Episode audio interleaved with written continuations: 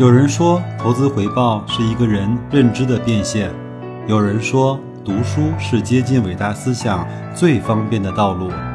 我说，跟白老师一起畅游书海，慢慢变富。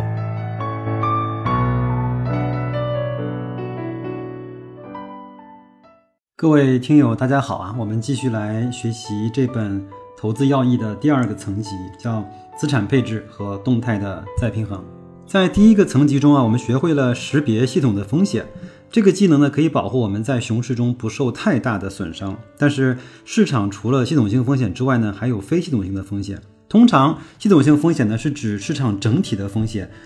而非系统性风险呢指的是单个公司的本身的风险。比如说你买的公司破产了，或者是你买的公司在某一个国家的资产被当地政府强制征收了。再或者，你买了一家公司，它的董事长呢喜欢爬雪山，这些都是非系统性的风险。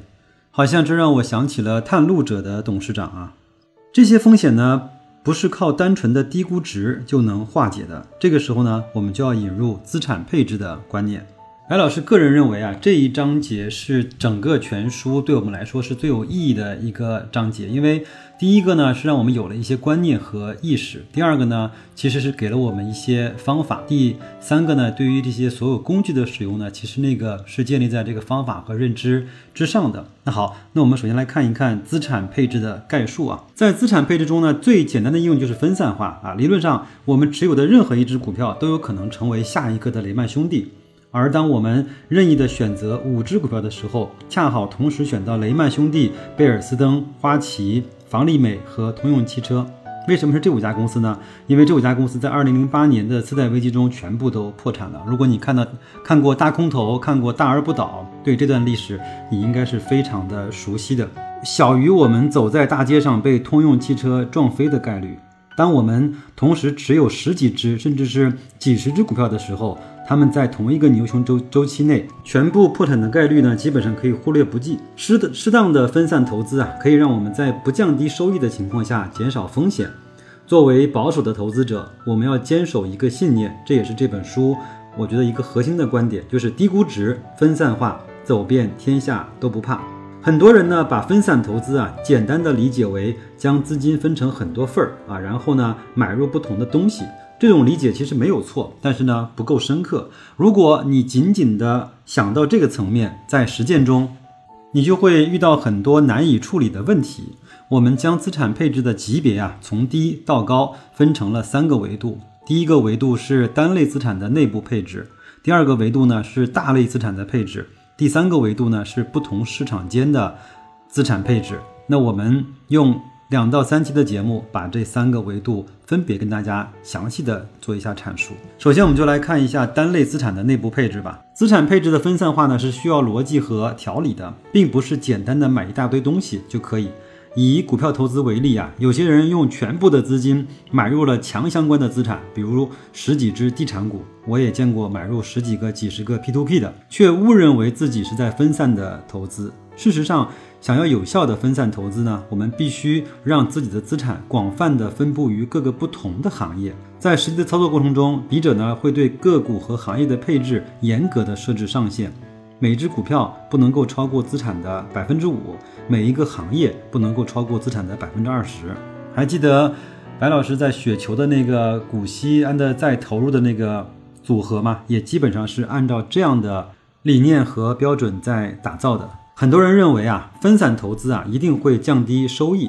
这或许呢是源于某位投资大师说过的一句误导性极强的话。你为什么要买入自己第十看好的股票呢？而不是把全部资金放在你第一看好的股票上呢？其实，作为一个普通人，你看好的股票能够好于你看衰的股票，这已经非常不容易了。如果你能确保你第一看好的股票一定会好于你第十看好的股票，那基本上就是神的境界。当然，事实上，刚才那句霸气十足的话，确实出自一位我们称之为股神的老人。还有啊，更多人不愿意进行分散投资的原因是啊，我们没有精力去了解太多的行业，分析太多的公司。笔者呢，在这里提出一个与流行观念相左的看法：对于百分之九十九的投资者而言，分析公司是没有用的，甚至可能带来负面的效果。很多人呢对自己重仓持有的股票呢信心满满，问其原因啊，就说我已经对这家公司做了深入的研究了，就像白老师这样的啊。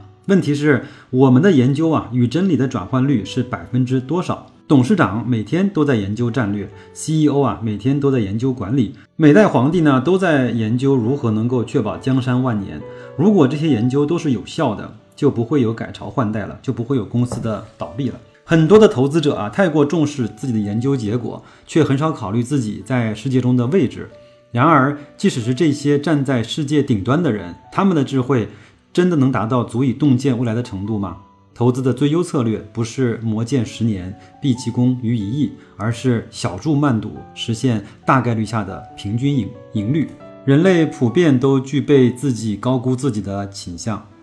统计表明，百分之八十的司机认为自己的驾驶水平呢高于平均水平。刚才说到的，对于百分之九十九的人来说，分析公司是没有用的。相信会有一部分的读者会心一笑，就认为自己啊显然是属于另外的百分之一。那我可以确信的是，有这个想法的人一定会超过百分之一。然后呢，接下来作者为了证明他这个观点呢，给出了一篇他当时在二零零几年的时候写的一篇关于万科的投资机会的文章啊，洋洋洒洒好多个字，也有很多个表格，也有很多数据的摘取。然后呢，他讲完了这些之后，他的总结如下：如果你的公司分析能力啊尚未达到上述这篇报告的水准，那我很遗憾的告诉你，即使达到了也没有用。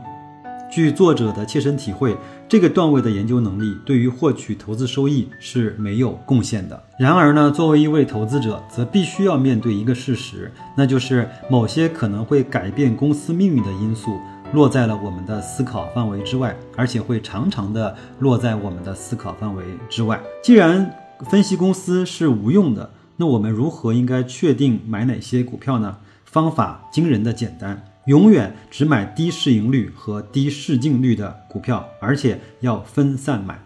低估值和分散化是一种完美的结合，缺一不可。如果集中买入低估值的公司，一辈子只要遇到一次失败，就会把之前的积累啊全部的清零。如果分散买入高估值的公司，你的资产必然将慢慢的缩水，终有一天变得穷困潦倒。说心里话，在当时看到这篇文章的时候呢，对白老师本人也是如芒在背啊，整个也是手心出汗啊。所以我后来也就慢慢的做到了对格力是如此的钟爱，对格力投入的时间是如此的多，我也不敢做到百分百的全仓格力，也配置了一些呃指数基金，也配置了一些固定的收益的产品，力争让自己用理性的方法来去对待一个更加理性回报的一个投资投资的方式。那么关于这种，呃低估分散不深研的选股策略呢，对于其具体的操作方法和细节方面的优化呢，我们会在本书的第三个层级那些投资工具的使用中啊做详细的介绍。上述内容呢是以股票为例啊，讲解某一特定类别的资产内部的分散化的配置。同样的原理呢，也套用在债券、基金等其他类型的资产上，也同样的适用。这就是第三个层级资产配置的第一个需要我们关注的点，就是在单一类别的资产配置中，我们应该注意哪些点。